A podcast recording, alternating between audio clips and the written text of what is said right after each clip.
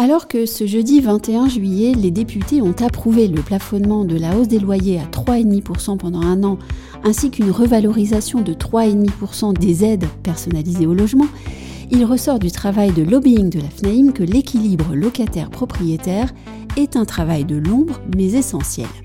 C'est dans les discussions à l'Assemblée nationale sur le projet de loi pouvoir d'achat que ceci transparaît à mon sens.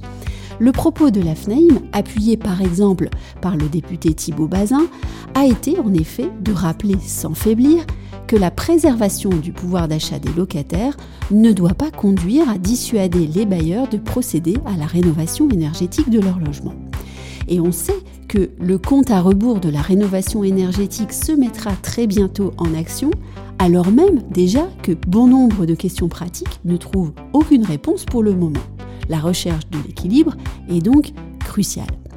Équilibre entre locataires et propriétaires encore, la même FNAIM a alerté les sénateurs sur l'amendement du groupe La France Insoumise sur les compléments de loyer.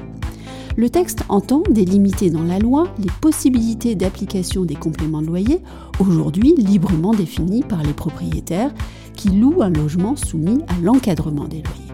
Aujourd'hui et au final, c'est la jurisprudence qui, au cas par cas, construit la définition des compléments de loyer.